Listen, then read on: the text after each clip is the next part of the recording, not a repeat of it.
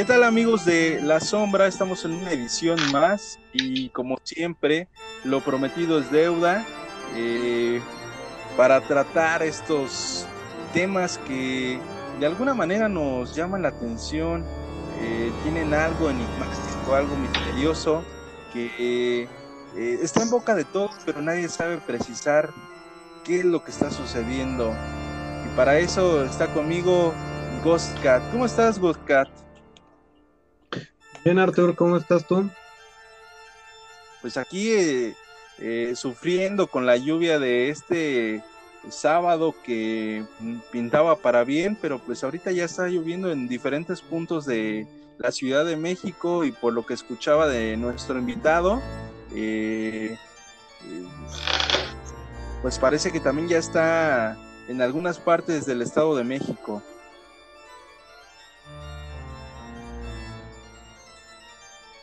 Bueno, creo que nuestro amigo Ghostcat se desapareció. Eh, ya regresó. A nuestro invitado. E, esto casi nunca pasa cuando estamos haciendo las, las cosas en vivo. Eh, ¿Cómo estás, Gus? Un placer. Bien, nosotros.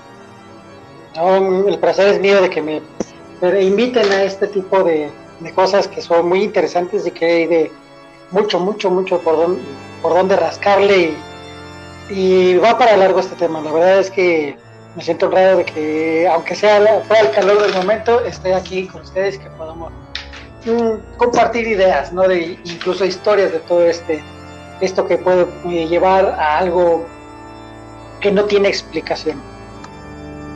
Exactamente. Por ahí ya, ya apareciste, Gosca. Sí, sí, aquí ando. Lo que pasa es que tengo uno que otro problemilla de conexión, pero pues aquí andamos. Así pasa cuando se hacen las cosas en vivo. Cuéntanos, ¿de qué vamos a hablar en esta ocasión? Pues mira, como tal vamos a hablar de los vampiros. Este, ya como mencionábamos, un tema que abunda en diferentes culturas, en diferentes países. Pero más que cualquier cosa, vamos a meternos a lo bíblico, ¿te parece?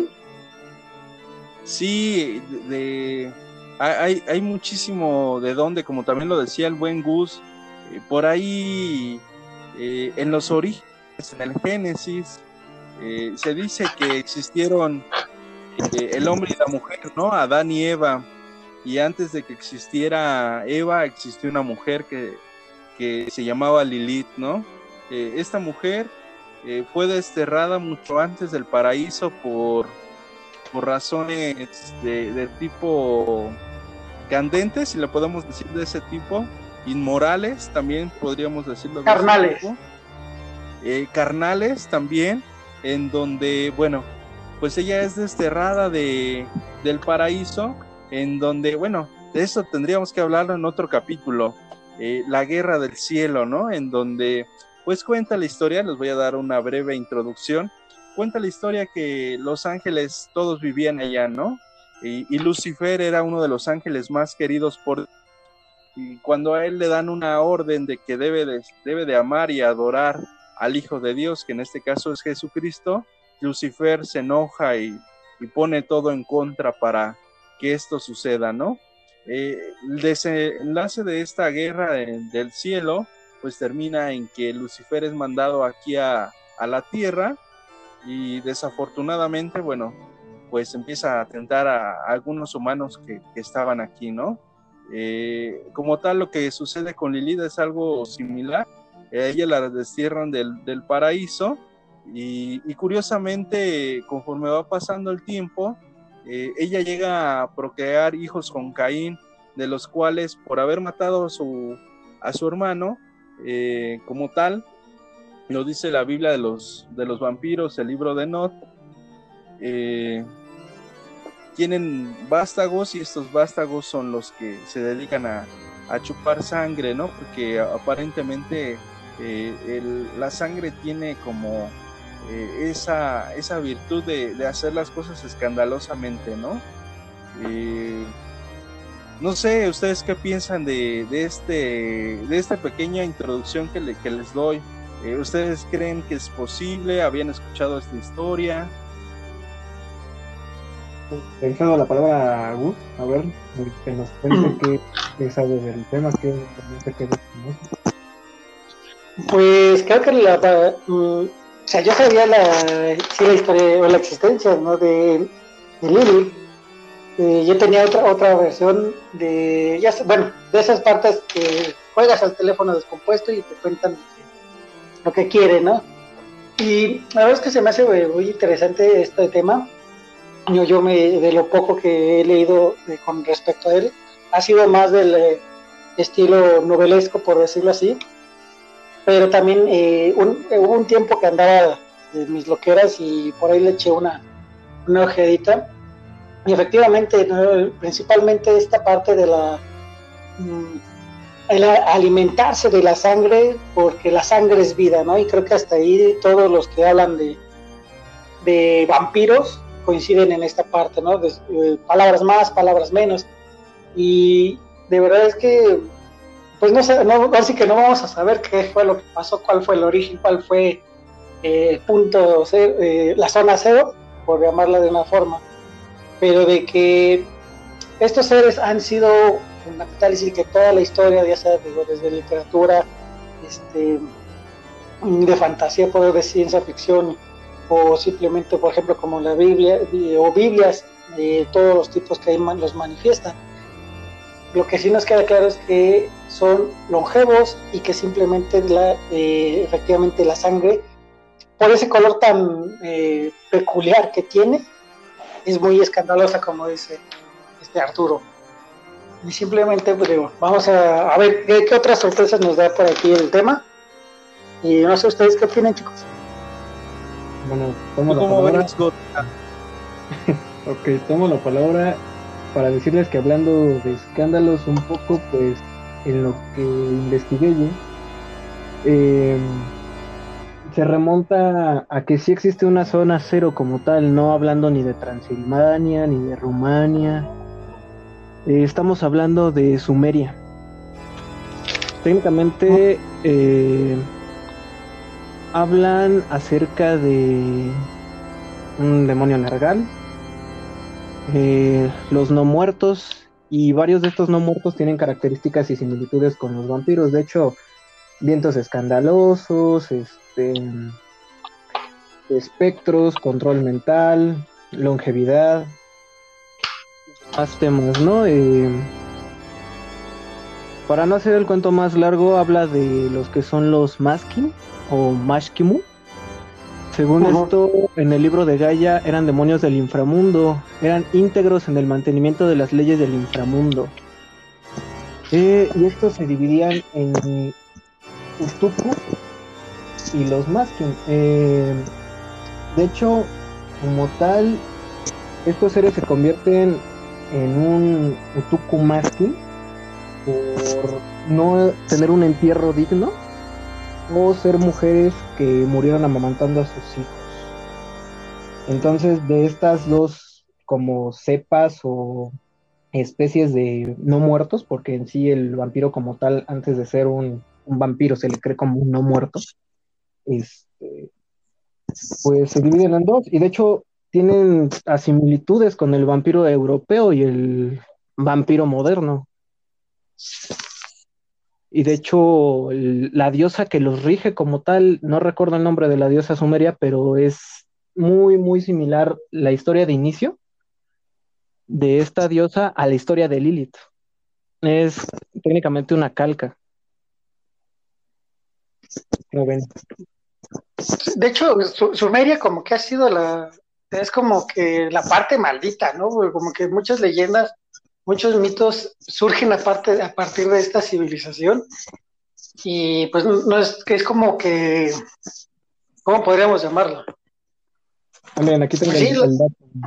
Es de hecho fue de hecho fue la primera civilización que se estableció y después siguió Egipto, ¿no?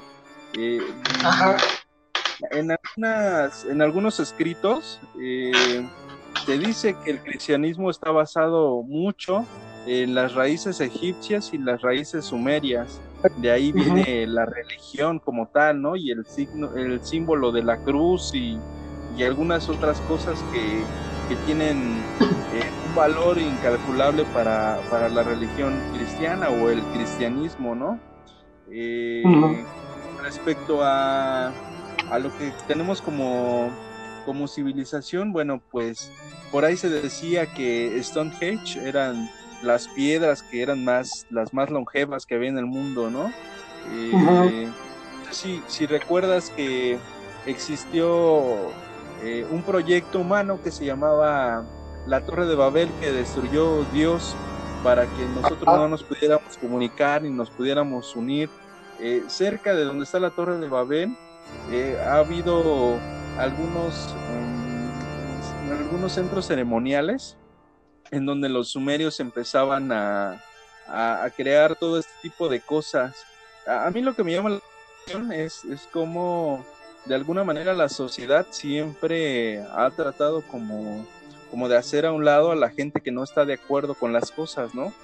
eso es lo que me deja, lo que me deja pensando, al, si tú eres diferente, pues te hago a un lado, ¿no?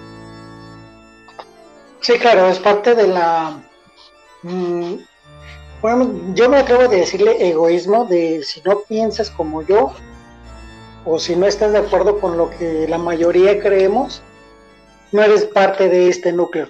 Entonces es raro, eres, estás, bueno, en ese tiempo a lo mejor estás maldito, estás, este, no sé. Y pues eso ha llevado a que pues desde de que mucha información se pierde y simplemente sea transversada y no sepamos hoy la, realidad. Que, es precisamente hacia dónde va lo de lo del conde Drácula, ¿no? Sí que exactamente, bueno, yo lo que tengo, bueno, digo, de lo que he leído con respecto a él, pues sí, el conde Drácula, este, por ejemplo, en Bram, de la de Bram Stoker, que es este, mm, si mal no recuerdo, Vladislav Dracul, el nombre del conde. Después pasan las eh, otras películas y ya este le van cambiando el nombre, o simplemente que, por ejemplo, Dracul es una variación de otra parte, de otra, um, de una frase en romano que significa dragón y ya de ahí se, se dispersa todo. Pero todo, la mayoría es como que un pacto de este conde con el diablo en venganza de. Ya hasta la última película de Drácula que salió, no recuerdo en qué año. Este, que de hecho, bueno, tú, me encantaron los efectos especiales. Sigue siendo este, una venganza, pero a través del primer vampiro, por decirlo así. Entonces, eh, creo que el hecho de que nos basemos en, eh, lado así que la culpa lo tienen los sumerios, daría pauta a que de ahí podamos hablar de, mm, de, de, un origen, ¿no? Porque al final de cuentas, digo, para mí las historias de la literatura es como que dejarlo en un cuento de ficción pero ya en la vida real y buscarle un porqué me quedaría más con el origen de los humanos.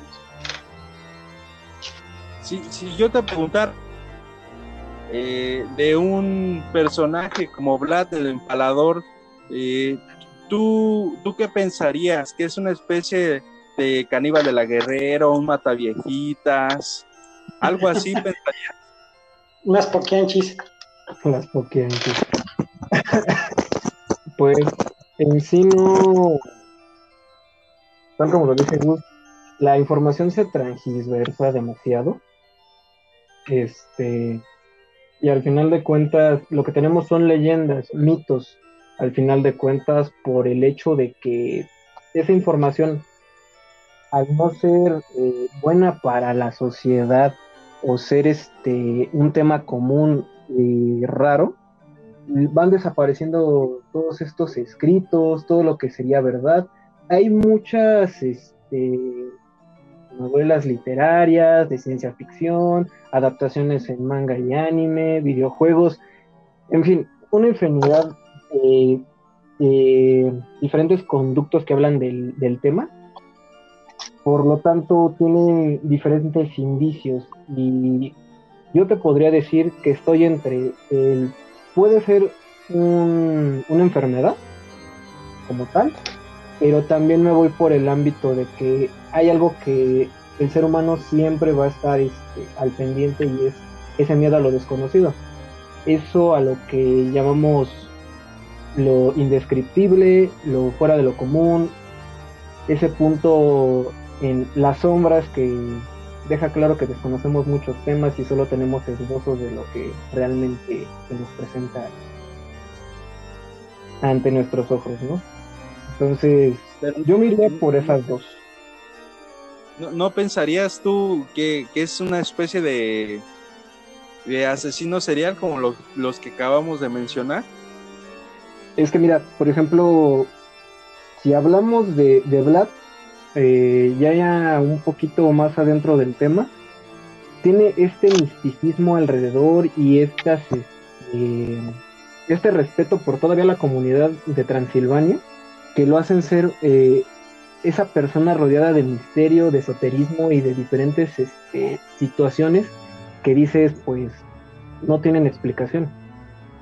A que si la comparamos con otro vampiro que sería Elizabeth Bathory, que es este, la condesa que se bañaba en sangre. En ella sí te creo que sea este, un asesino serial o alguien con la enfermedad del vampirismo como tal. Porque una cosa es y lo data en los primeros este, escritos que tienen allí en Transilvania, ¿no? En, la misma iglesia que supuestamente tiene la tumba de Drácula, que él se encontró con un alú, un vampiro de estos vampiros sumerios, este, en las cuevas aledañas a lo que sería Transilvania, cerca de su castillo. Entonces ahí es. Mira qué interesante. Donde te digo que sí está como que raro Sí, fíjate que, ahorita que, que, Gus tocaba el tema de, de Bram Stoker, eh, ahorita no, no recuerdo cuál es, ahorita les digo cuál es el nombre de la, de la escritora, eh, pero Carmila fue la primera vampira, ¿no? Antes de, ah, irnos de, de, lleno a, a, lo que vamos a decir, ¿no? Eh, con respecto a, la influencia en las películas, porque hasta hay vampiros jotos. Este, saludos.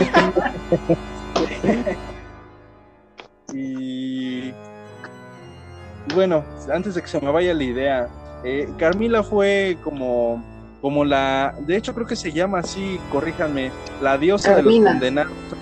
Ajá. la película en donde pues a esta chava la sacan como al rey Tutankamón y pues tiene mucha sed de venganza y pues se chupa al, que tiene enfrente y, de nuevamente pues van creciendo los hijos, ¿no? Eh, pero, aparte, pero aparte creo que Carmina es como que una, una, mezcla de lo que no o, de lo que se creía no debe de ser una mujer. Que es este bueno súper dominante de vorazos, por decir, de cierta forma, por decirlo al momento de querer, pues, eh, ella se sacia de sangre, se baña en sangre, pero también maneja una, una lujuria súper cabrona, pero súper cañona, y es como que la esencia de que eh, yo he visto de, de Carmina, por ejemplo, desde película, hasta incluso hay una, eh, una serie, bueno, una película animada japonesa que se llama Cazador de Vampiros de. Y este, eh, la primera fue en el 85 y después salió una en el 2000, me parece, no recuerdo bien. Ya en la segunda edición eh, sale Carmina, de hecho, y de hecho es el, es el enemigo a vencer. Y, de, y te maneja mucha esa parte de la locura, el poder y la, y la gula por la sangre. Sí, que de, que de hecho, pues es como la parte de Bram Stoker, ¿no? Es otra de, la, de las partes de, del conde Drácula, es que es un ser erótico en toda la, expresión de la palabra, ¿no? Eh, mm, sí. Sí, pero no lo sé. Yo, yo creo que es que, bueno, desde mi perspectiva y desde que la primera vez que lo leí, mmm, era más que nada, eh, sí tenía como que esos toques de, de, lujuria, por ejemplo, con sus, vamos a llamarlas concubinas, pero creo que era, mm, era más como que estaba, eh, era como que una máscara, bueno, no sé cómo, cómo llamarlo. No, yo creo que Drácula lo que tiene es que él tiene ataques de soledad. y de que extraña este, a, a Elizabeth. Entonces, realmente creo que eh, yo Drácula no lo pondría tanto en la lujuria porque realmente eh, en el libro y en la película los que más hacen este papel solamente son las mujeres vampiros, no tanto él. Exactamente. está curioso porque al final de cuentas hay algo más antiguo eh, referente a la, la, literatura que Bram Stoker. Y que, bueno, si nos vamos a la película con Carmina, pues este, es una combinación entre lo que data Bram Stoker y, pues, en este caso, el autor desconozco cuál es, porque sé que es un poeta y literario de ahí de, Transilvania, pero eh, en su poema habla de cómo darle vida a un vampiro, o sea, a un cadáver no muerto se le inyecta el corazón de sangre caliente. Entonces, es, esta, pues, como historia, ronda entre igual un visconde, un conde y, este, y su amada, ¿no? El punto aquí es que la amada muere y para no dejarla morir busca diferentes alternativas hasta llegar a este método, que de hecho en Rumania y Transilvania a los no muertos se les llama Strigoi. Para revivir a su novia Strigoi le inyectan esta sangre en el corazón, me parece que son como cinco inyecciones de sangre caliente. Eh, directamente a las venas principales, al corazón es a lo que más pude llegar de la investigación porque no hay más. Pero sí este, es como ese proceso. Después de unos 3, 4 días va regresando poco a poco de la muerte. De hecho, les, les recomiendan el poema que se así un choro de no, es que mi amada, este, después de, la, los cinco besos de vida, este, y a los dos anocheceres correspondientes del día, renacerá junto a mí y bailaremos otra vez a la luz de la luna. Y, o sea, se avienta el mismo choro mareador que trae alrededor el vampiro, ¿no? Eh, ese, pues ese romanticismo se podría decir. Sí, de hecho, también creo que el vampiro también tiene es caracterizado por eso.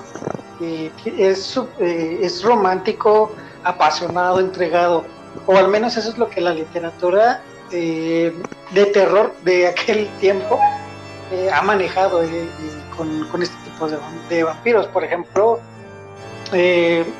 yo, también leí el, libro de la entrevista con el vampiro y, y créanme que mm, Luis mm, en el libro no se compara con este con la película. Sí, no, no, o sea, si Brad Pitt, o sea, te puede transmitir esa, esa pasión por la vida, el respeto, el amor hacia esta ah, se me fue el nombre. Ah, bueno, el amor que tiene, que tiene hacia la, la niña y todo. En el libro, eh, la autora también te maneja, no recuerdo tampoco el nombre, pero también te maneja ese, ese romanticismo por, de un vampiro, de, incluso hasta de cierta forma la humaniza. Entonces creo que también muchos vampiros, incluso me atrevo a decir que Nosferatu también tuvo su, pequeño toque ahí de, de, romanticismo. Sí, digo, como para la forma en que murió, de creo que hubo algo más ahí como que solamente este deseo. Pero fíjate, Gus, que está muy, muy chistoso este asunto porque el romanticismo entra desde Bram Stoker para acá. Como tal, el vampiro sí lo metían igual que, pues, como lo, ya lo hemos dicho, ¿no? Estos vampiros este, sumerios o vampiros más antiguos, que de hecho los egipcios también tenían así como su dios vampírico. Este, pues los meten como criaturas ya en estado de descomposición y con uñas completamente largas, pelos en las manos, este, en la palma de las manos y no por estar haciendo otras cosas, relativamente. Pero este, sí los ponen como algo ya grotesco, no tanto ese romanticismo, no tanto este. Es más como de supervivencia, ¿no? Algo así, es que Ajá. Sí, yo creo que esa es como la, la segunda parte de la, de la literatura, ¿no? al, al no poder superar a, a un Bram Stoker, eh, nos plantean cosas así como la que estás diciendo, porque, bueno, Stephen King tiene su propio vampiro, que, curiosamente llega de, Europa, le proporciona ciertas cosas para que él pueda estar aquí. Eh, igual, por ejemplo, Carlos Fuentes trae a, a este Drácula aquí a la, a Ciudad de México para que se eche unos tacos de moronga mexicana. Y, pues es como tan, darle un poco de diversidad al personaje que hasta hoy en día pues es como insuperable, ¿no? Las partes cortas o gachas, pues ahí está Crepúsculo. ¿No? Sí, pero yo creo que también eh, parte de la historia del vampiro ha sido, este, pues se ha ido evolucionando, se, ha, se te ha tenido que adaptar a la, a la época, ¿no? A lo mejor si, si hoy hablas de, por ejemplo, de Drácula, Drácula va a tener que ser, no sé, me atrevo a decir como en la serie de Lucifer, donde Lucifer pues, podría este, ser humanizado también, donde tiene deseo, tiene eh, ambición, tiene, no sé. Y, y, incluso creo, porque por ejemplo, un recuento rápido así, no había vampiros en, en la televisión o en el cine eh, cuando hasta que aparece, eh, bueno, Nosferatum, luego Black Drácula y todas esas cosas. Viene eh, entrevista con el vampiro y es un hit, ¿no? Por, por cómo maneja, cómo este. Creo que en entrevista de, con el vampiro lo que hicieron fue hacerlo más real al vampiro. Sí tiene su toque de misticismo donde pues, trepa paredes, sana completo, no puede morir, este, cosas así. Después mmm, vienen otras adaptaciones, otras películas, pero por ejemplo yo te podría decir qué pasa con Blade. Exacto, o incluso bueno, con, Blade es, es un vamos a, de vampiros, ¿no? Ajá, pero no deja de ser un mestizo, un, que por ejemplo es lo que pasa, por ejemplo, con el, el, en la de Cazador Vampiros. De, Dee es un mestizo, es, es mitad eh, humano, pero él es hijo de, ahí le dicen del fundador, que es el conde Drácula y es una pelea entre yo detesto mi parte eh, inmortal por decirlo así y quiero acabar con los inmortales. Blade hace lo mismo. Y sin embargo en esa en la época que sale Blade eh, era el, eh, el, apogeo de las películas de acción. Luego viene viene todo el cambio donde pues, aparece Disney en su canal empiezan a ver el bombardeo de la cultura pop y todo eso, obviamente el, el, la adaptación de Crepúsculo en un vampiro más roman, romántico, este, que se puede enamorar de, un, de una este, mortal y cosas de esas. Femenino. De Ajá. ojos azules. Que brilla con la luz. Ah, eso se, no, no lo, nunca lo voy a superar, pero bueno. Pero viene adaptado al momento. Entonces, en este momento quizás me atrevo, y con todo respeto lo voy a decir, no voy a, no quiero, no pretendo insultar a nadie, pero quizás hasta en, en este momento el próximo vampiro va a ser homosexual. no lo sé. Sí, y, digo, y, es válido, y es válido, digo, sería una gran historia. La verdad es que um, el, el, hecho digo, de la adaptación del vampiro y de la evolución incluso de este ser, por ejemplo, ya no puedes hablar de una momia, de Frankenstein, de de cualquier otro ente, por llamarlo así, porque a lo mejor la adaptación es un poquito más complicada. Sin embargo, creo que el vampiro, por ser esta parte de pues, ser joven eternamente, cosas así, le permite adaptarse a las nuevas historias. Antes de irnos a la canción, me gustaría hacerles una pregunta. A ver. Blade vino a, a, regenerar, como tú decías, eh, el, el, género de acción y vino a sacar de la tumba a, a los vampiros eh, por ahí de los años 90. El Crepúsculo salió por ahí de los años 2007. Hasta hoy en día, después de Crepúsculo, no ha habido películas más que la serie, ¿no? De Diarios de Vampiros, creo que se llama la serie. -huh. ¿Será que en el cine ya se habrá acabado? Y, y, tendrá esta, esta onda de la apariencia del vampiro que tendrá que volverse a reinventar. pero no me contesten. Vamos a la canción y me contestan. ¿Qué Vale.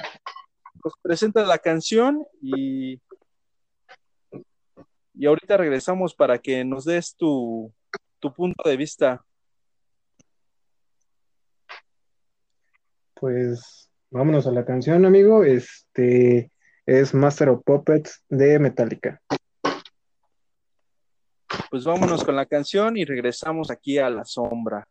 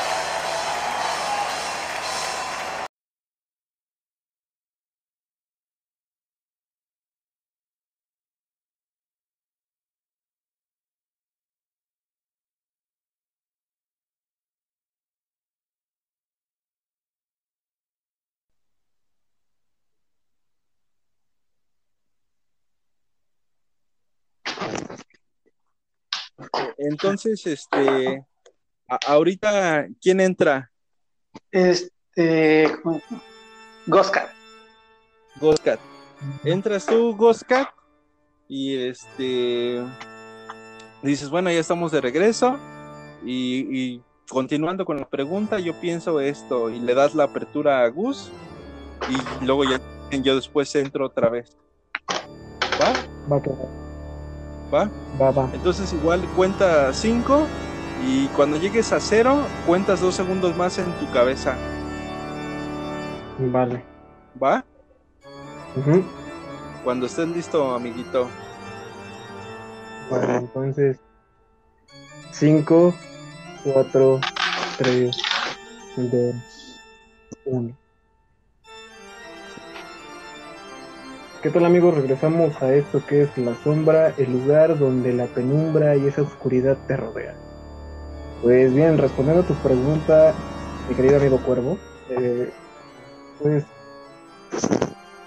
yo digo que se podría reinventar porque como dijo Gus, eh, tiene un amplio espectro de dónde agarrar. De hecho, eh, me parece que hay un varios este, mangas, al parecer, de pues tipos vampiros este, homosexuales. No, no solo lo digo yo, lo dicen las Fuyoshis en su momento. Y eso porque tengo dos que tres amigas. Pero en fin, el punto es que sí se podría reinventar el, el vampiro, solo que también depende de quién lo reinvente, cómo lo reinvente. Ponerle un mucho de algo siempre va a ser malo. Entonces, las generaciones se van actualizando, van teniendo gustos diferentes. Es más, no sé, podríamos llegar a tener un vampiro este, energético que se alimente a través de internet. No sé, ¿tú qué opinas, Gus? Mm, pues mira, de hecho, el vampiro ya se eh, renovó y Marvel fue el encargado de eso. Está pronto próxima a salir la película de Michael Morbius, un enemigo de, del hombre araña un científico que por X razones quería eh, curarse y hizo una mutación con murciélago y él se convierte en un vampiro. O más bien, en una mutación del murciélago, pero no deja de ser eh, una, ¿cómo podríamos decirlo? Mm,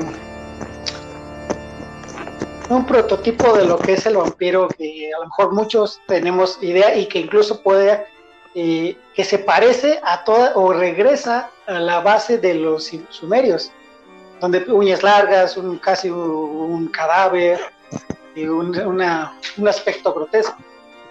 Entonces creo que... Me había olvidado el tráiler. ¿Cómo? Se me había olvidado el tráiler de este Morbius. Sí, yo todavía me acabo de acordar, de hecho.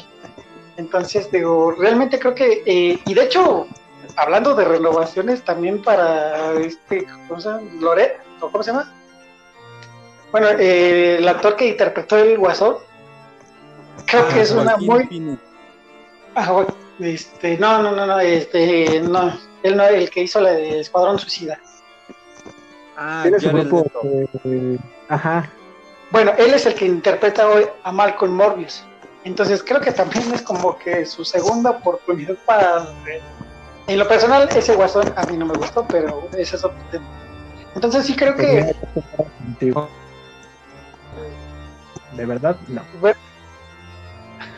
Entonces creo que sí, eh, el vampiro se va a adaptar y de hecho eh, me atrevo a decir que eh, en la vida real se ha adaptado a, ¿no? Por ejemplo, existe varios tipos de vampiros, ¿no? No solamente el que el que te chupa la sangre, ¿no? Que como algunas sectas lo han manejado en Estados Unidos o en algunos otros países, o que incluso a lo mejor me atrevo a, a decirlo malinterpretado en México.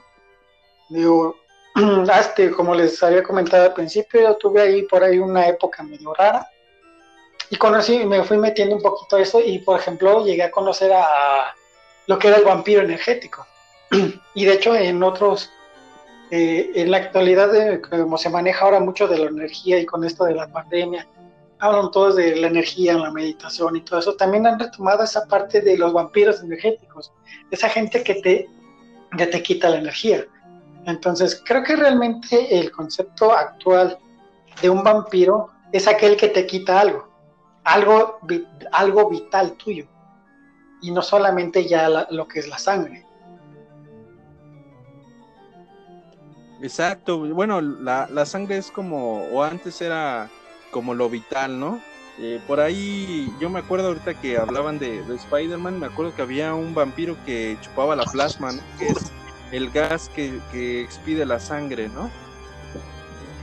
de hecho, no, el, el, plasma es el, agua que está en la sangre. Ah, mira, ahí sí no, no tenía como bien la idea, pero ya me corregiste, Gus. Eh, yo, yo pienso que eh, en este aspecto pues ya no, ya no vamos a tener a, un conde Drácula bien vestido, ni tampoco lo vamos a ver tan afeminado como lo vimos en Crepúsculo. Yo me imagino que, es un es un ser eh, que es como, como cualquier otro y que de alguna manera, pues como tú lo decías, anda buscando algo esencial eh, llámese alma, llámese sangre, llámese carne, llámese olor, o que, a este le llame la atención, eh, tendría que, digamos que el plus tendría que ser la manera en cómo lo presentes, ¿no? Si es oscuro y gótico, posiblemente tenga mucho, mucho de dónde sacar, ¿no? Si, si es fresón y le gusta pintarse los ojos y cosas así, pues difícilmente a la gente le va a llamar la atención porque creo que todos nosotros eh, tenemos como esa percepción muy, muy fuerte de que la figura de Drácula es una figura imponente y sobre todo sanguinaria, como decíamos al, principio, ¿no? Eh, en donde, bueno, yo creo que... Sí, no, perdón, perdón. La, la apariencia e, es, es importante y, como por ejemplo en el, en el libro de, de Annie Reis que hablabas de entrevista con el vampiro, el personaje se va ah. renovando, poder estar en la en, a través del tiempo, ¿no? Eh, la serie de Drácula, este, donde sale este Jonathan Rhys Meyer, el actor este que hizo la serie de los Tudors, también es, es, un cuate que tiene como presencia y porte, ¿no? Y no sé cómo, cómo te lo imaginas. Es que, ¿sabes? Creo que también la idea, y creo que algo que hemos pasado por alto, es que un vampiro es un depredador. Y de hecho, dentro de la de las historias, vamos a decirles fantásticas, lo, la, a lo mejor escapar de Frankenstein, del hombre lobo, de, de, lo que fuera. Pero si te encontrabas con un vampiro, era como que rarísimo que sobrevivieras, ¿no? O al menos eso es lo que, las historias cuentan. Pero, ¿sabes? De hecho, me, me, tomo otra vez este otra eh, me, recuerdo otra película otra serie de películas no que fue por ejemplo Inframundo donde el para, mí ahí el, vampiro fue eh, opacado por el hombre lobo y ahí el vampiro estaba demasiado modernizado tanto que perdió su poder entonces, realmente eh, creo que esa parte de que hablas tú del depredador, bueno, de ser este galante, bien vestido, atractivo, que, tenía muchas habilidades, cual un depredador, era parte de eso, ¿no? Era aprender a cazar a la presa y adaptarse a esa situación. Entonces creo que en la actualidad el vampiro energético, de sangre, de lo que quieras, también requiere hacer eso ser, ser una oferta irresistible para que la presa pueda caer y poder tomar de ella. Si tú fueras vampiro, Beto, ¿qué, sería lo primero que harías? Pues yo creo que eh, matar aquí a más o menos al, al ¿cómo se llama? Al Valela. a Ulises vale Saludito, perfecto. No, este, pues yo creo que la, la, mejor pregunta que se podría hacer si uno fuera vampiro es, ¿aceptarías la inmortalidad como tal? Ver que todas tus tus seres queridos y esas personas a quienes quieres van a irse yendo poco a poco y tú vas a quedar inmortalizado a través de siglos, centuriones, se podría decir.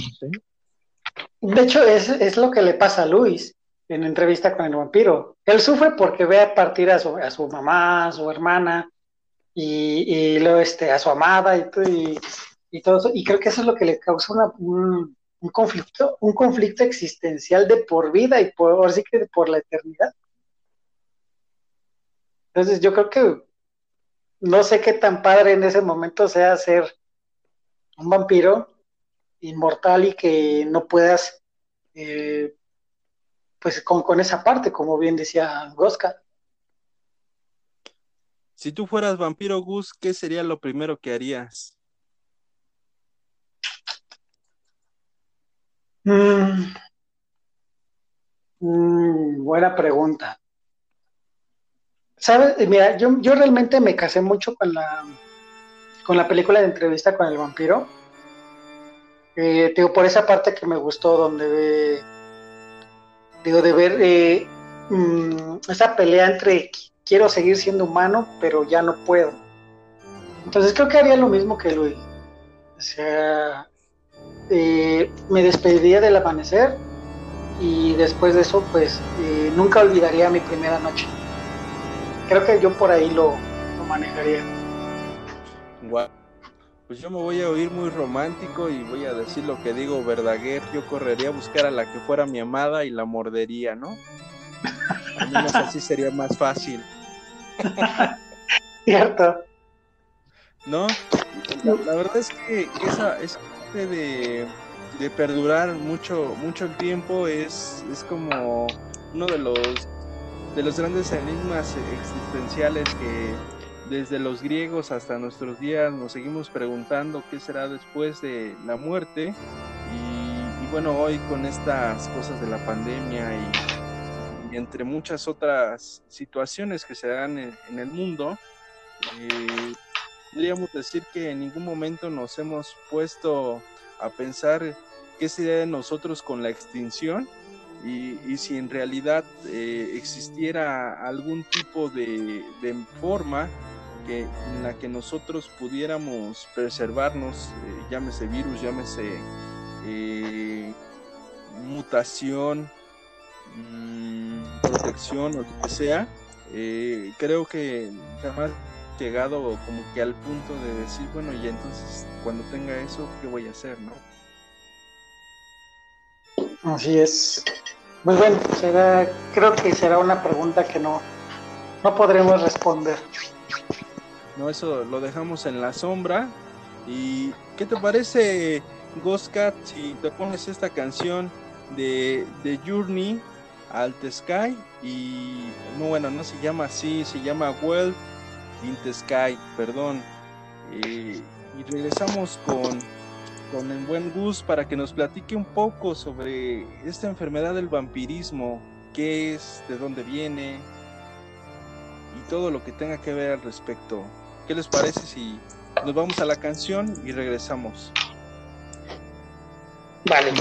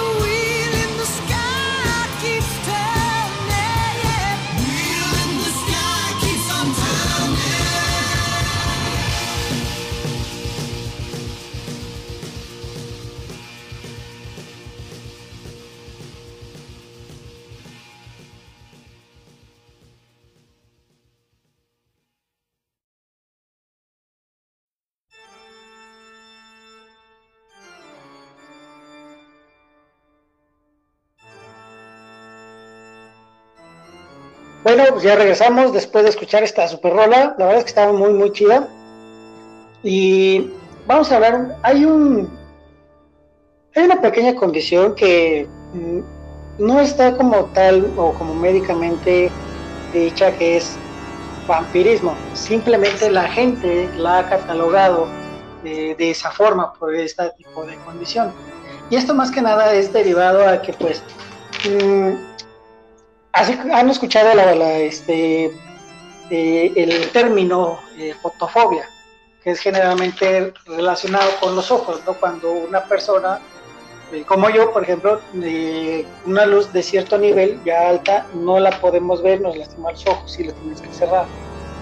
Ha habido casos en el mundo donde ha habido personas que tienen esta parte de fotofobia, pero en la piel.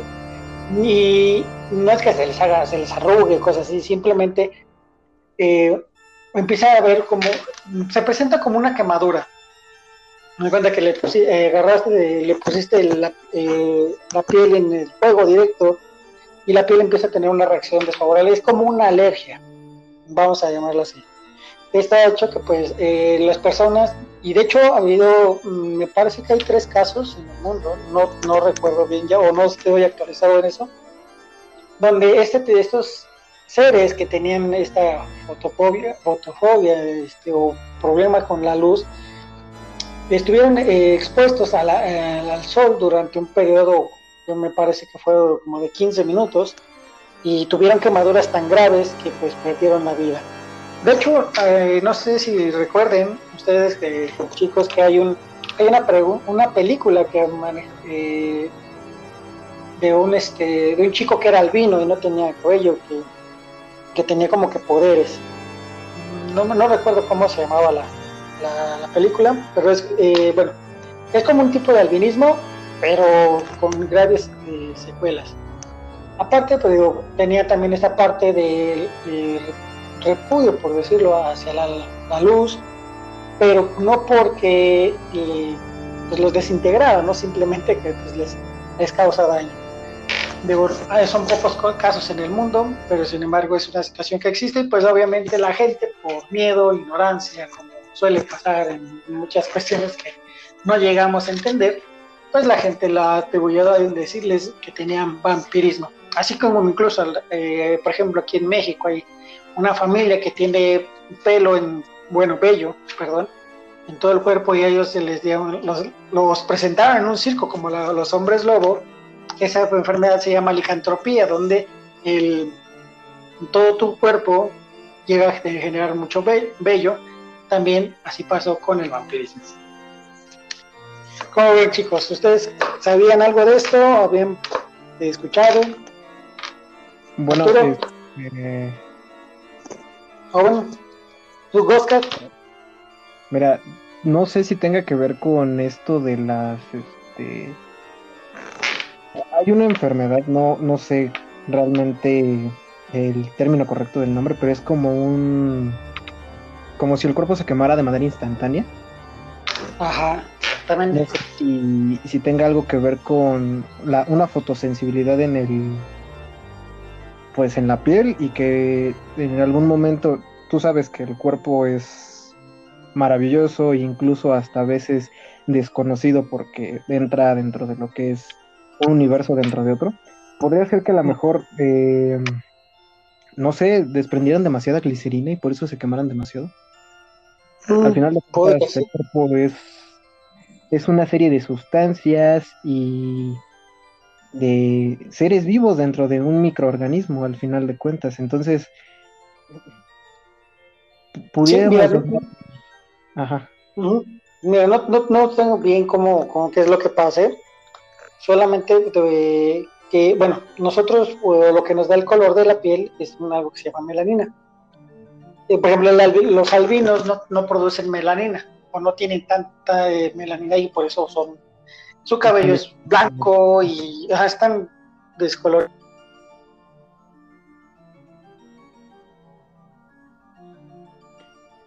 Bueno, bueno. Ajá.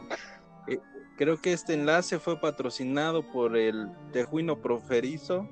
Eh, use, su bloqueador el Tejuino A ver, Gus, ¿estás por ahí? Bueno, bueno. Bueno, creo que se nos fue Gus. Pero efectivamente la, la melanina es eh, algo que podemos encontrar nosotros en, en, las zanahorias y que efectivamente es lo que nos pigmenta la, la piel. De hecho, eh, por ahí Steve Jobs eh, hubo un tiempo en el que él se mantenía o llevaba una dieta de zanahorias en las cuales, bueno, pues él de tanto consumir, pues se, se veía eh, naranja, ¿no? Porque se veía naranja por el, consumo excesivo de, de, esta de esta cosa que nosotros conocemos como zanahoria. No recuerdo si es tubérculo o si es una legumbre. Para no equivocarme, bueno, ya mencionar las dos. Y, y de hecho, fíjate que hay hay cosas como raras que también están asociadas a eso, ¿no? Uno de ellos es el síndrome de Renfield, eh, en donde pues es un trastorno mental de aquellas personas que, se queden vampiros y que sienten la necesidad de ingerir eh, esta sustancia líquida que nos da la oportunidad de vivir, Beto. ¿Tú te echarías un vasito de, de sangre de víbora como le pasó a Leonardo DiCaprio en la película de la playa? La verdad es que no, Arturo. siéndote sincero, mira, uno por instinto cuando se corta o tiene alguna herida, tú sabes que lo primero que haces que es echártelo a la boca, ¿no? Entonces, si tú te cortas, ¿qué es lo que haces primero? Pues le echas saliva a la herida y demás. Entonces, sabemos que la sangre como tal al probarla es puro hielo. Y la verdad, no me gustaría tomarme un vaso completo porque tú lo sabes, llega a haber coágulos o el hecho de tener sangre completamente en estado de, eh, ¿cómo decirlo?, de conserva, pues muchas veces la hace demasiado espesa, más de, de incluso en como está naturalmente, ¿no? Entonces, yo siento que sería, sería algo así como, em, no sé, muy amargo, muy, muy sustancioso al momento de pasar. No sé, el ser humano está acostumbrado a toda clase de líquidos eh, como el agua o que por lo menos sean ingeribles y yo creo que beber sangre como tal deberías de tener otro tipo de digestión o otro tipo de sistema en tu cuerpo para poder adaptarte a esta necesidad? Pues de, de hecho, fíjate que yo creo que muchas veces te ha pasado. Bueno, yo por ejemplo soy una de las personas que, que tiende mucho a, a sangrar por la nariz y que en algún momento que es tanto el flujo que, que, tú mismo te tragas tu propia sangre, ¿no? Eh, ahorita, por ejemplo, ahorita a ver si Gus nos puede ayudar a explicar qué es lo que le pasa al estómago cuando ingiere su propia sangre y, y precisamente pasa lo que estás diciendo, eh, te dan esa sensación de, de, querer devolver, ¿no? Tampoco no sé qué es lo que le pasa a la sangre, pero ya lleva mucho tiempo, por ejemplo, algunos reportajes o algunas situaciones en las que pues, desafortunadamente alguien muere en la calle y, su muerte es demasiado violenta y después para despegarlos del pavimento pues es todo un lío, ¿no? Eh, no sé en ese caso qué, qué, contenga la sangre pues, que, provoca ese, ese efecto cuando se seca y por qué provoca el efecto del de, estómago. No sé si tú sepas algo al respecto. Mm, ok, bueno, pues mira, eh, como tal la sangre, bueno, dentro de muchos componentes que tiene, eh, uno de los principales es eh, una partícula de calcio, que es la que hace que, bueno, dentro de todo y otras tantas, se, haga un coágulo. El coágulo es una pequeña gelatina. Esa gelatina, pues dependiendo del tamaño, pues... Mm, puede funcionar como un tapón, puede funcionar como, no sé.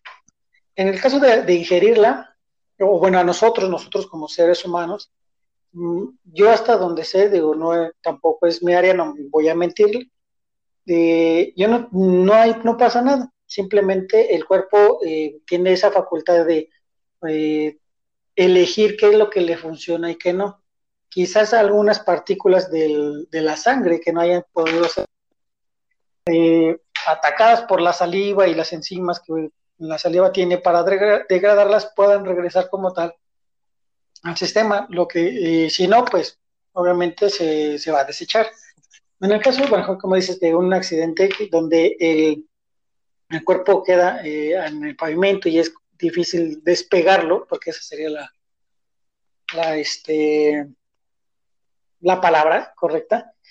Mm, lo que pasa es que, bueno, la sangre está diseñada y tiene la información de que cuando se haga ese coágulo, lo primero que tiene que hacer es adherirse a una, este, al cuerpo, a la piel, al hueso, a lo que se encuentre, Entonces, eh, esta gelatina cuando se deshidrata pierde el plasma, que como te decía que es el agua de la que, se mantiene en la, en la sangre, es, lo que le hace ese, ese aspecto gelatinoso Mm, al, endurecerse se hace la costra, la que nosotros vemos eh, en la piel, por decirlo, cuando nos cortamos y lo que llamamos la costra es un coágulo deshidratado.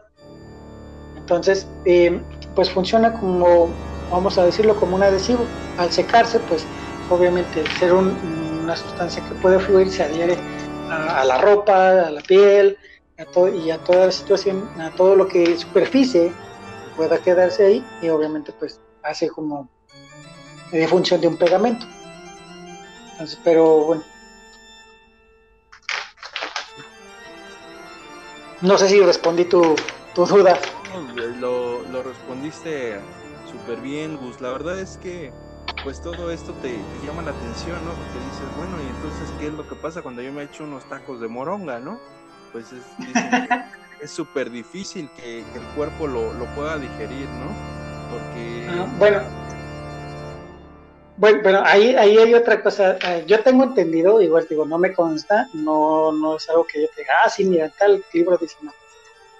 Mm, lo que me, me han dicho los nutriólogos y algunas otras personas es que, eh, por ejemplo, lo que es la, la, moronga, la rellena, conocemos nosotros, lo que tiene es que tiene un excedente, la, parte de esas partículas que tiene también la sangre es hierro.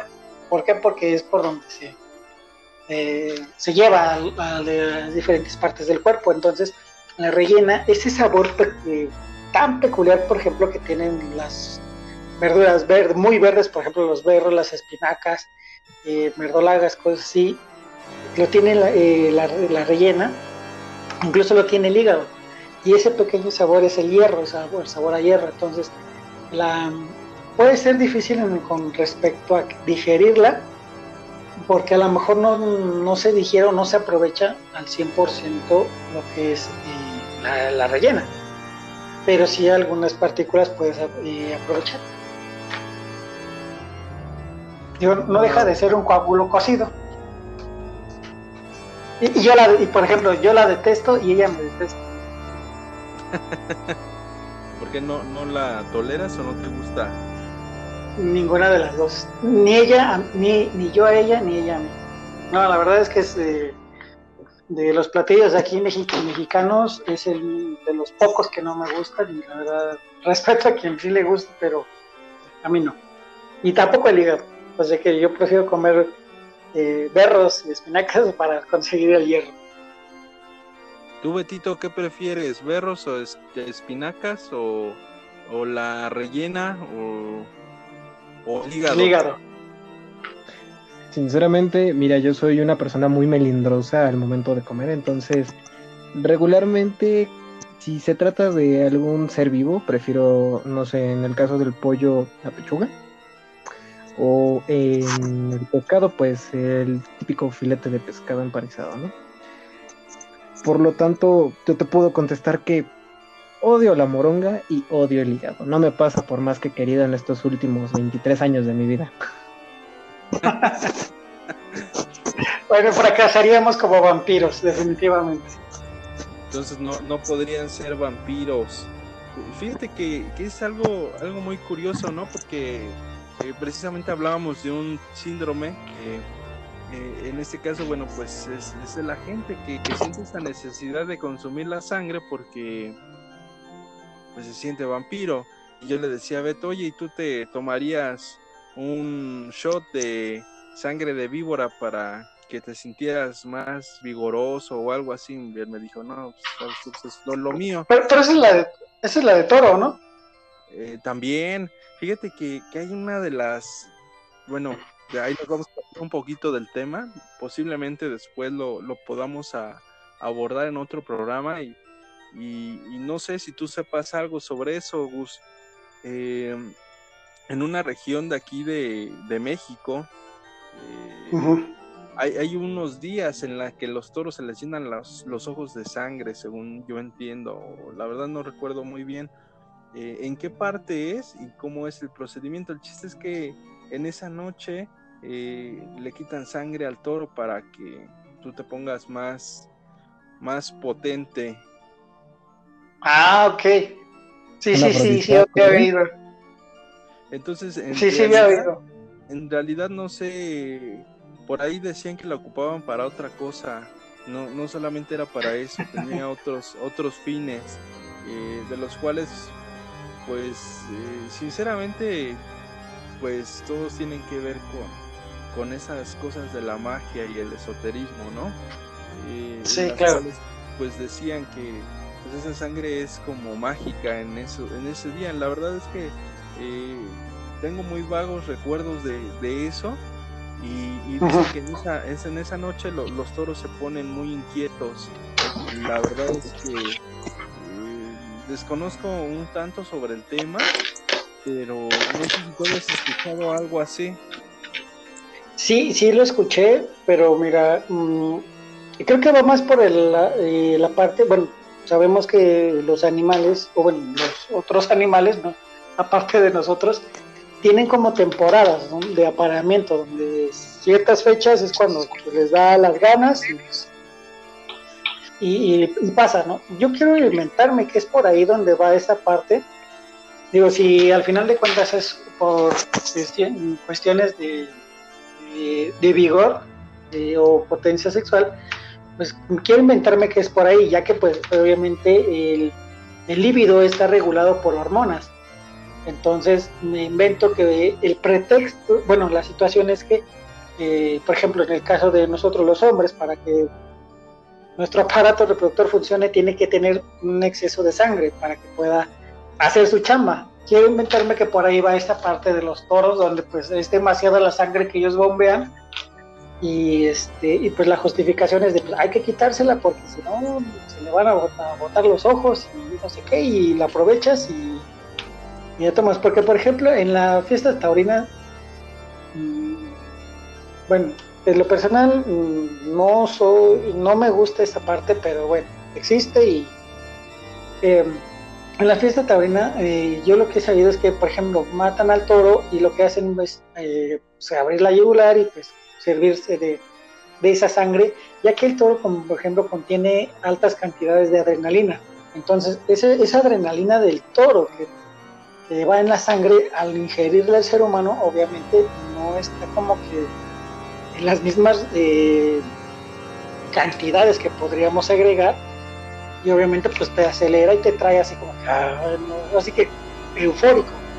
Y de ahí puede venir la parte de decir, eh, te pone como un todo donde el hombre se siente fuerte, poderoso y Pero por ejemplo hay también eh, zonas en la India donde pues, la falta de escasez, en la India de África, donde a falta de, de agua, pues se ejecutan a la, al toro, a la vaca, abren, este, desprenden, desprenden parte de la piel en el, al alto del cuello, se corta la vena, sale la sangre y eso es lo con lo que pues se hidratan. Entonces, digo, realmente creo que todos tenemos una, parte de vampiros, pero simplemente creo que en este momento o en la actualidad, o nosotros que no estamos basados eh, en esa filosofía o en esa cultura, creo que simplemente es como que una parte de egoísmo donde queremos ser esa parte del depredador. Y simplemente mm, querer con, reconectarnos con esa parte irracional del animal que somos no lo sé, es como yo también lo puedo inventar y, suponer ¿no? que ese tipo de, situaciones se dan. Yo pensé que decías de tirar la sangre del toro, mejor me la echo yo, ¿no? Y así mato Pues, pues sí, también es válido, ¿no? A mí me hace falta, ¿no? Dice el Alonso. Ya dejo de comprar mi sildenafil y con ese voy a andar bien filoso. bueno, este fue, fue, patrocinado por por la por la no voy a decirlo, pero vamos a decir por salud natural Maca. Este no puedo decirlo, pero ya digo marcas.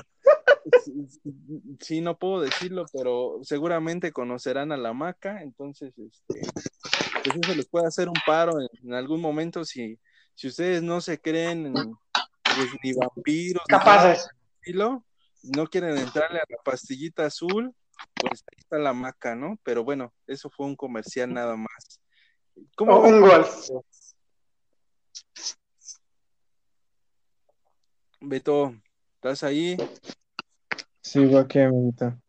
Sigues ahí. Es que de repente vino a mi memoria tal cual el hecho de esta condesa que les platicaba hace rato, eh, la cual se bañaba en sangre. Ajá. Es que Carmina está basada en Elizabeth Bathory, que es la condesa de sangre. De hecho, eh, pues esta condesa, como te comentaba a ti, se bañaba en la sangre de mujeres vírgenes para ah, poder conservarse este, completamente. Su, belleza, ¿no? Ajá. Nada más que pues le cambian el nombre por igual lo mismo, derechos de autor y, y, casos históricos, este, pues le ponen este nombre de Carmina, ¿no? Pero como comentaba en su momento Gus, yo pienso que es este hecho de la presa y el depredador, ya que pues no de embargo tenemos muchas situaciones aquí en México como tal, en donde pues al sacrificar animales vamos a lo mismo, ¿no? Este, ¿qué es lo típico que dicen cuando van a hacer carnitas? Vamos a matar al puerco, este, y le tienes que clavar completamente pues este utensilio, eh, no sé si es como un pico, un machete. Para completamente asesinarlo en el acto cuando tiene completamente la adrenalina a tope. Para que la carne sepa más suave, esté más jugosa y demás. Entonces, ¿será que los vampiros en su momento o estas personas que les, les gusta? Porque de hecho dicen que Vlad, ya considerándolo más que una enfermedad, no tanto algo como esotérico o, o, misticismo, este, le gustaba comer enfrente de estos genízaros empalados que tenía afuera de su castillo. Entonces, no sé si le provocaba adrenalina, le provocaba esa sensación de salvajismo. No, no lo sé. Mm, mira, mm, de hecho, eh, bueno, eh, igual retomando esto que toman de la adrenalina, en un animal no lo puedes eh, someter a estrés y no lo puedes, no puedes agregar adrenalina porque la adrenalina amarga la piel, la, carne, de hecho. O sea, la adrenalina tiene un sabor amargo. Entonces, el hecho de, por ejemplo, a, los animales se les mata de una sola intención para no, no, que no se agreguen tanta adrenalina y echen a perder y, ¿cómo se llama? La carne, el sabor. Incluso eh, está la creencia de que, por ejemplo, los puercos se deben capar o, castrar más bien para que para que no pase esto. para que no pase esto.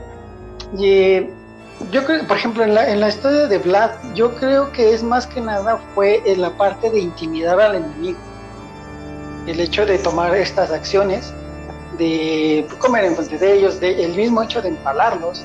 Em, pero ya basándonos en la parte del, vampiro, digo, esa parte del depredador, considero que lo, ha hecho que evolucionara a ser sigiloso, a matar de un solo golpe, o, simplemente, mm, bueno, basado en lo que es la, el mito, por decirlo así, a ser un, depredador efectivo. Por, es, por algo estaba en la cadena alimenticia de los monstruos hasta arriba. Si así nos vamos, por ejemplo, a la parte literaria, pues es de que va, lo visita una noche, luego la otra, y luego se espera un rato y lo vuelve a visitar para ir, este, haciendo sufrir. Entonces, creo que realmente... Tenían que vender, amiguitos, si no se quedaban sin ideas. Sí, claro. Sí, claro, sí, si no la, la película, las películas duran menos. Y nosotros también tenemos que vender, vámonos a la canción. ok. Bueno, pues eh, esta canción me gusta mucho porque de hecho igual hace referencia, eh, hace una similitud muy, muy grande a entrevista con el vampiro. Habla eh, Warcry, una banda española, se toma la molestia de crear este tema llamado vampiro, y, pero habla de un vampiro que sufre el hecho de ser inmortal. Entonces, aquí se las dejo, eh, disfrútenla y regresamos en un momento para cerrar este gran programa.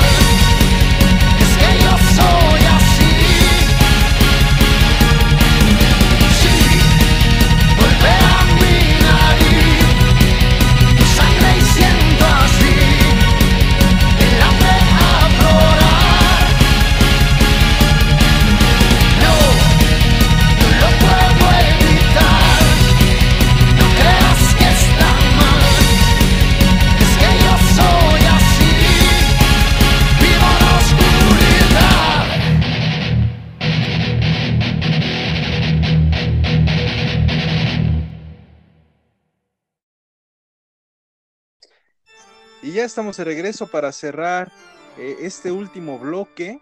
¿Y de qué manera venderían a un vampiro? ¿Qué virtudes tiene de ser vampiro y qué otras, qué otras malas cosas no tiene de efectivas el vampiro?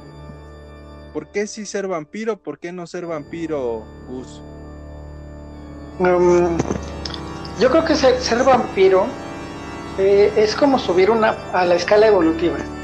O sea, a lo mejor ya eres, ya fuiste humano, sí estás arriba de la escala, de, estás considerado como el mayor depredador, pero el hecho de ser vampiro, ser inmortal, tener habilidad, vamos a llamarle habilidades, ni siquiera trucos, magia o cosas, sino habilidades que sobrepasan lo que ya tuviste, para mí sería una cuestión evolutiva. ¿Por qué no? Creo que a mí me hace mucho ruido la parte de ser inmortal y estar solo. Eso, al menos en lo, personal, me, me hace mucho ruido en la cabeza y como que, bueno, ¿y para qué se vas a vivir 400 años deambulando por el mundo y, no sé, a lo mejor me apago, estoy apegado mucho a la parte eh, humana de estar en sociedad aunque aún así, eh, por ejemplo, nos han vendido que el vampiro también es un, es un ser que vive en sociedad, pero no sé, es ahí como que entraría en disputa el por qué no. ¿Por qué sí ser vampiro? ¿Por qué no ser vampiro, Beto? Pues mira, yo estoy muy arraigado por esta película de mm, Val Helsing eh, con este Hugh Jackman Ah, sí, también son buena. Y yo, mira, yo te voy a ser sincero, hace no mucho, por ahí de 2011, yo encontré un juego que se llama Skyrim y esta película, pues me estaba viendo en ese momento que sacaron el tráiler, ¿no? Y estoy muy idealizado con este hombre lobo más que con un vampiro yo pienso que aunque sea por evolución o tener características muy peculiares que lo hacen estar eh, en lo más alto de entre todos los monstruos, lo hacen también el más vulnerable.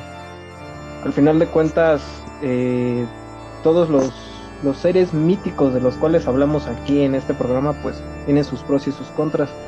Pero en primera, entraría el hecho de todavía tener esta parte de decir, convierto a mis seres amados o no los convierto, eh, podrán pasar la prueba de fuego de que su sistema se, pues, se incorpore con lo que es ser un vampiro, las diferentes opiniones que se tienen. Yo digo que sería vampiro por el hecho de poder ser inmortal. La verdad es una pregunta que no dudaría en hacerlo, eh, o dudaría de hecho en tomarla, mejor dicho. A mí sí me gustaría ser inmortal, ¿no?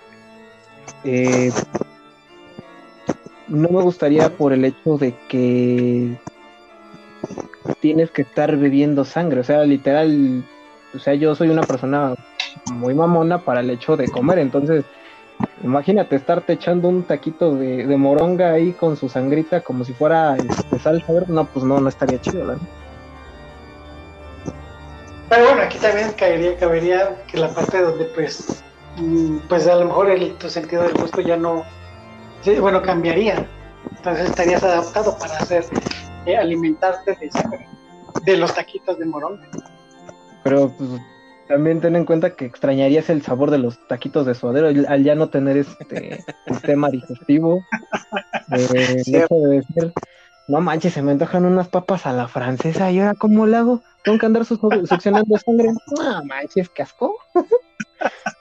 Yo extrañaría la comida, la neta. Y de hecho, hay en todo esto rondando de los vampiros, pues que supuestamente lo, a lo que les sabe la comida es a tierra o arena. Entonces, imagínate, dices, me voy a echar unas papitas, me voy a echar una torta de milanesa, guácala, estoy comiendo tierra, pues no sabe chido. Me voy a echar un mejor, ¿no? yo, yo sí les tengo una pregunta a ustedes dos. ¿Con qué idea del vampiro eh, se casarían ustedes? O sea, ¿con qué... ¿Cuáles son sus dos vampiros más fuertes eh, a lo largo de este de estos años eh, pues en todos los medios de los vampiros, ¿no?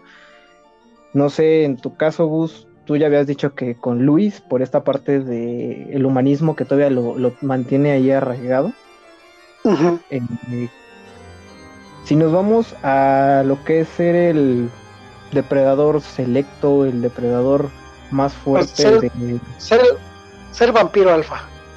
Exactamente. De hecho, hay como vestigios de vampiro, príncipe vampiro, rey vampiro y Conde Pero, ¿tú con quién te quedarías? ¿Con la idea de Luis o a lo mejor con la nueva, la nueva presentación del vampiro en los cines con Morbius? ¿O con la idea que tiene este Van Helsing de vampiros?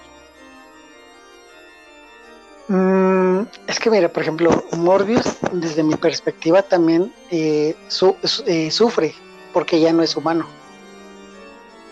Y, entonces estaríamos prácticamente hablando de, la misma paradoja que tienen eh, Luis con Luis. Si yo si me pones en quién ser, así como el alfa, creo que más bien me quedaría sin duda eh, con el de Bram Stoker. Pero eh, estaría casi a nada de ir inclinarme por Nosferatu. Ok, tú Arthur. No, yo me quedo con el chingón del Blade, ¿no? A todo mundo le partía su... pues yo creo que como la idea, ¿no? Recordemos que pues también hay, hay los mexicanos, tenía una voz bien gruesa y cosas así. Pero. Hablando de eso, te voy a interrumpir tantito. Este, ahí a nuestros radioescuchas, por si quieren investigar un poquito más del tema, hay muchas historias aquí en México bastante interesantes, ¿no? Ya sea que sea confundir el vampirismo o una enfermedad con simplemente un estilo de porte y, alrededor de, esta vestimenta tanto victoriana o este esta apariencia un poco este entre lo glamuroso y lo, lo de alta clase este pues tenemos tres este, casos aquí en México no sé si los conozcan ustedes no. No, a ver, Bueno, tres, cuatro, catitos. Miren, para no hacerlo más largo, solamente los voy a mencionar y ya queda dentro de nuestros oyentes, nuestros fieles oyentes, este, investigar o echarle un ojo a estas historias si no quieren dormir esta noche. Como tal, tenemos un caso en Chiapas, en San Cristóbal de las Casas, en 1978, de Jorge Juan Zabaleta. Para quienes hayan ido a esta locación, es un castillo, irrumpe completamente con el esquema del lugar de San Cristóbal y la construcción está completamente abandonada. En Guadalajara, como tal, tenemos dos historias. Este está el Hospital Civil y pues el Panteón de Belén. Está este árbol dentro del panteón con un vampiro adentro, se podría decir. Este, entonces, por si le quieren echar ojo, está conectado lo del panteón con el hospital civil. Y por último, pues la más conocida acerca de esta localidad, mi querido Artur y Gus, pues tenemos a los vampiros de Barranca del Muerto, ¿no? no, eh, cierto. Que es más que una leyenda, un mito, todos desconocen acerca de esto, o pueden que unos cuantos lo conozcan pero ya quedaría en cuestión a ustedes ir checando poco a poco cada una de las historias si no quieren dormir esta noche de penumbra. Fíjate, ya nos estás dando 1 y después 2.0. Este, creo que sería ¿Anuncios parroquiales? Ahorita estamos como hablando muy, muy general, de, general del tema. Este, bueno, hemos profundizado mucho en cosas, pero creo que sería interesante platicar esto y, saber qué, es lo que piensa la gente. Eh, por ejemplo, ¿a ti te daría con un vampiro, Beto, o lo haría amigo, así como a nosotros? ¿Qué onda, carnal? ¿Cómo está? las, los tacos de tierra. Mira, sinceramente, pues yo en su momento, así como le pasó a Gus, también me dio por meterme en esto de andar buscando cosas extrañas y más que solo por algo recreativo me metí un poquito a fondo y sí conocí como dos o tres personas que, unas faramayosas, otras realmente se creían o eran vampiros energéticos, entonces, pues simplemente son parte de tu día a día, o sea, muchas veces desconoces que sean o no sean, no sabemos si es tu vecino, tu amigo, tu compañero de trabajo, o sea, desconoces realmente quién es.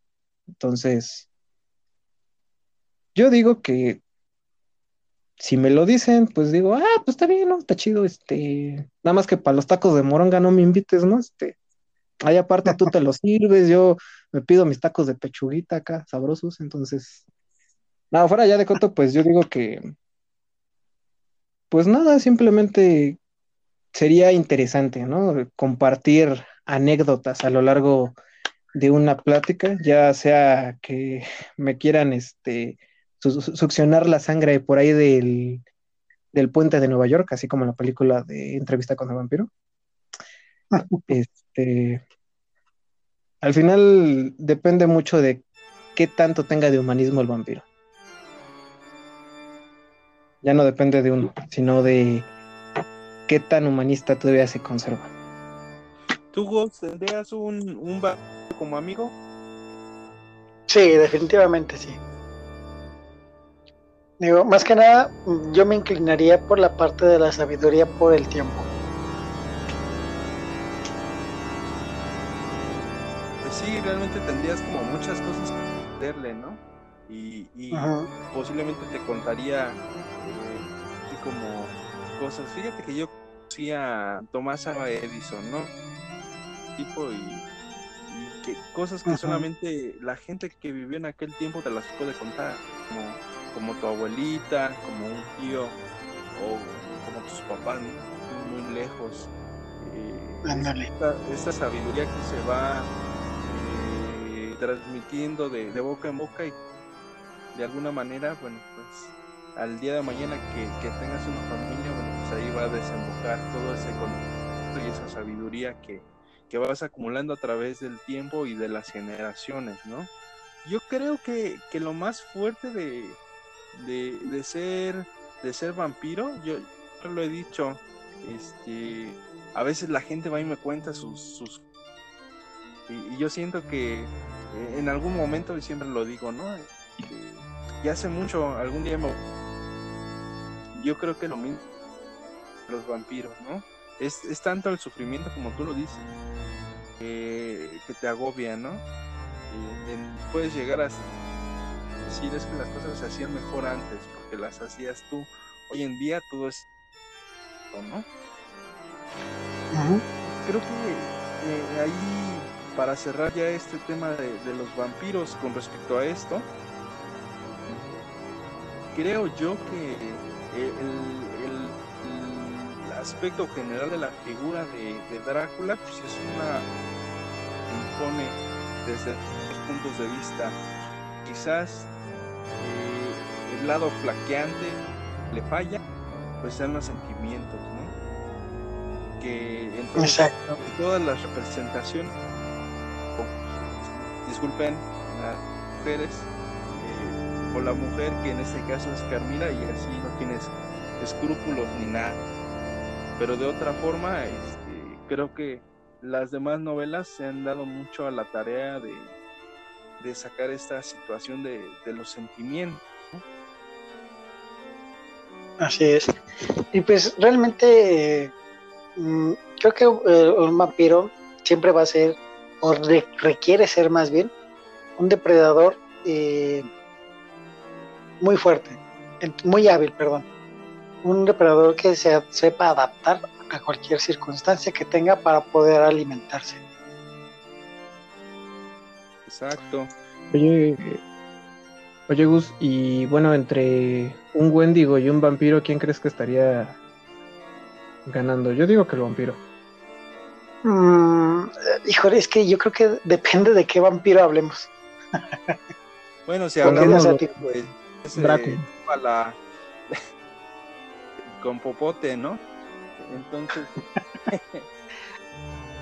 por ejemplo, sí, te... Drácula, ¿no? sí, sí, te digo, porque es que te digo, más que nada porque, o sea, de cada vampiro que hablemos, o sea, por ejemplo, si hablamos de un vampiro que basado en, el mito de los sumerios, mm, pues obviamente hablamos como de un ser que no razona, ¿no? Que se guía más por instintos como el zombie. Pero si hablamos a lo mejor ya basado en la literatura, pues a lo mejor, eh, digo, yo, yo me, siempre me voy a inclinar por Nosferatum y Drácula como los, los alfas y los, los fregones. Pero, ¿y por qué? Porque a lo mejor todos los demás ya, empiezan a tener cuestiones existenciales de, con respecto a su inmortalidad y quién son, sin dejar de ser, de ser a lo mejor este, unos, unos grandes depredadores. Entonces, mm, creo que esa parte de vulnerabilidad les quitaría así como que la posibilidad y, de hecho, eh, en vez de generar un duelo, serían las víctimas o sea, en el aspecto de decir, este es el momento de en el que puedo eh, terminar con esto que estoy sufriendo. No lo sé, es como lo veo en este momento.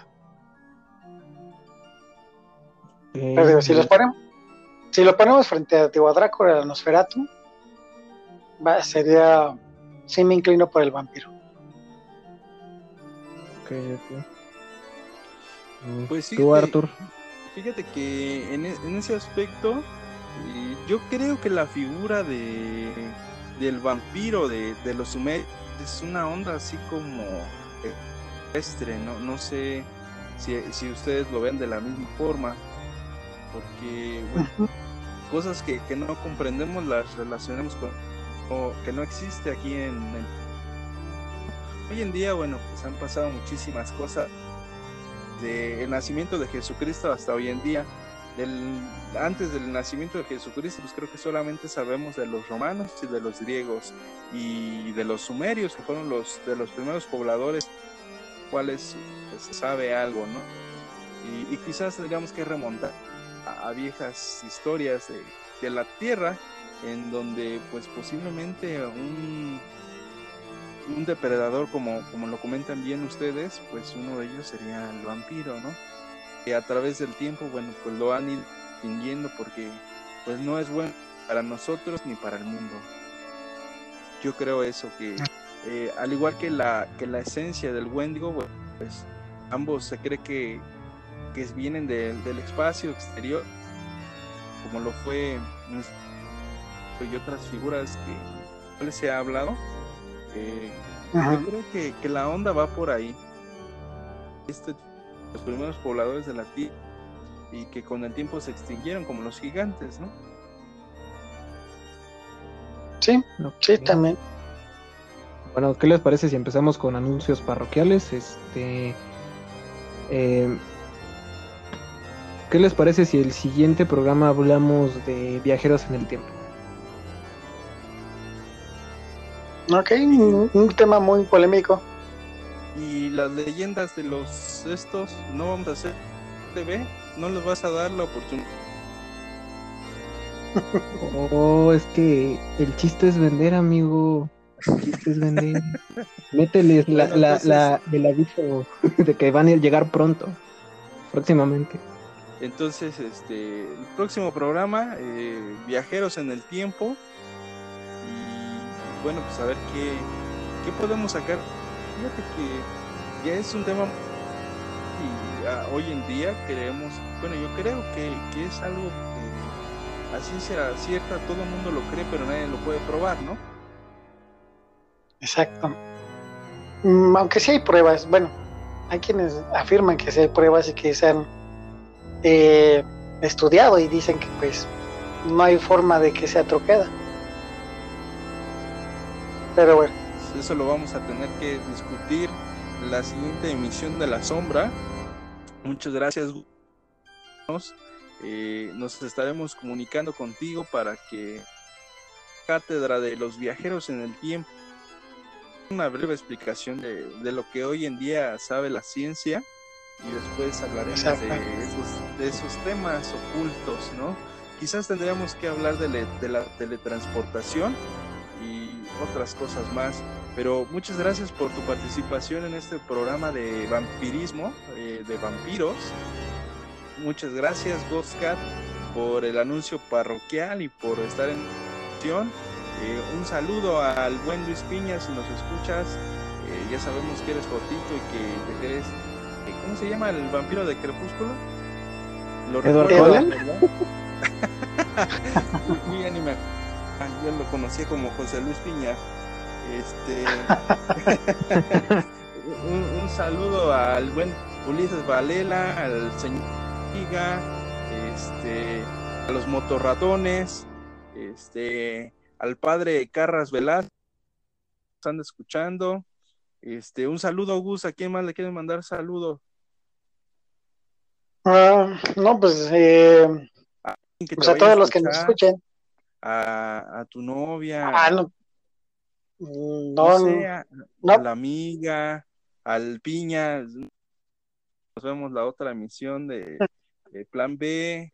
De Plan B este, especiales. Sí. Bueno, pues primero que nada, pues agradecer a este, pues este pequeño este huequito para poder hablar y que pues eh, haya salido mucha tela de donde cortar. Eh, igual es la próxima vez que, eh, que, bueno, que me permitan estar aquí, ahí estaré compartiendo con ustedes y pues, pues un saludo a todos a ustedes que, que han estado aquí, ya llevamos un buen rato platicando y pues muchas gracias Artur. Uh, igual un, placer, es la primera vez que transmito contigo y pues, muchas, muchas gracias por todo esto, este, rato.